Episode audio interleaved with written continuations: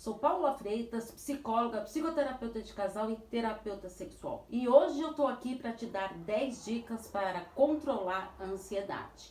Todos nós somos ansiosos em algum momento, mas quando começa a atrapalhar a rotina, ela tem que ser investigada para que não leve a um transtorno de, de ansiedade, que são sintomas de ansiedade intensa que a pessoa ela apresenta atrapalhando totalmente a sua rotina.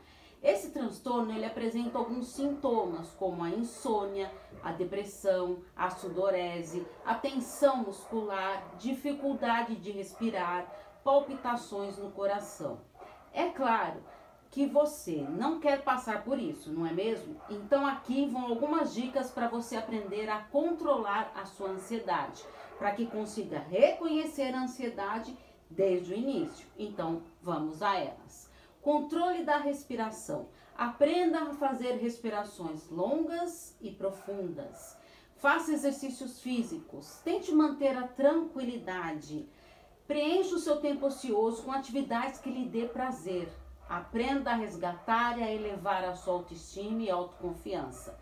Não crie expectativas, não se culpe.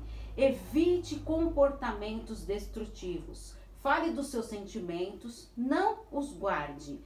Quando a ansiedade começar a atrapalhar a sua rotina, procure a psicoterapia.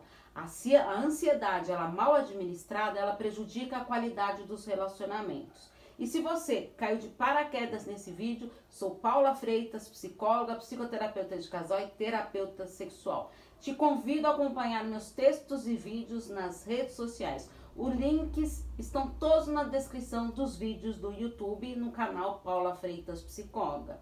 Porque afinal, quem cuida da mente, cuida da vida. Um grande abraço. Tchau, tchau.